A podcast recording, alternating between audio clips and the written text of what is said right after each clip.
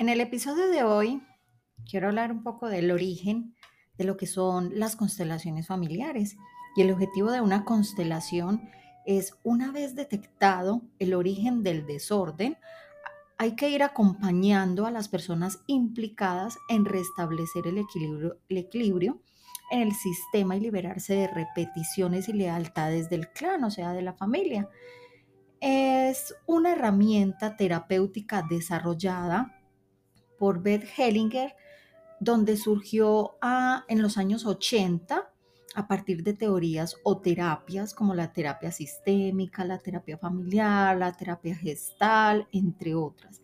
Hellinger descubrió que determinadas circunstancias que se repetían en todos los sistemas familiares y que en algunos de estos miembros eran fieles al destino doloroso del clan.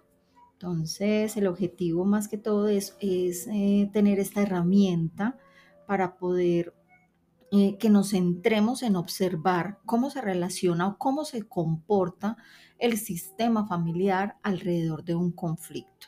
Entonces, su función mm, es, sin lugar, ocupar que las personas implicadas en el conflicto se detecte cuáles son aquellas alteraciones o desórdenes dentro del sistema familiar en cuestión que se puede estar repitiendo año tras año, generación tras generación.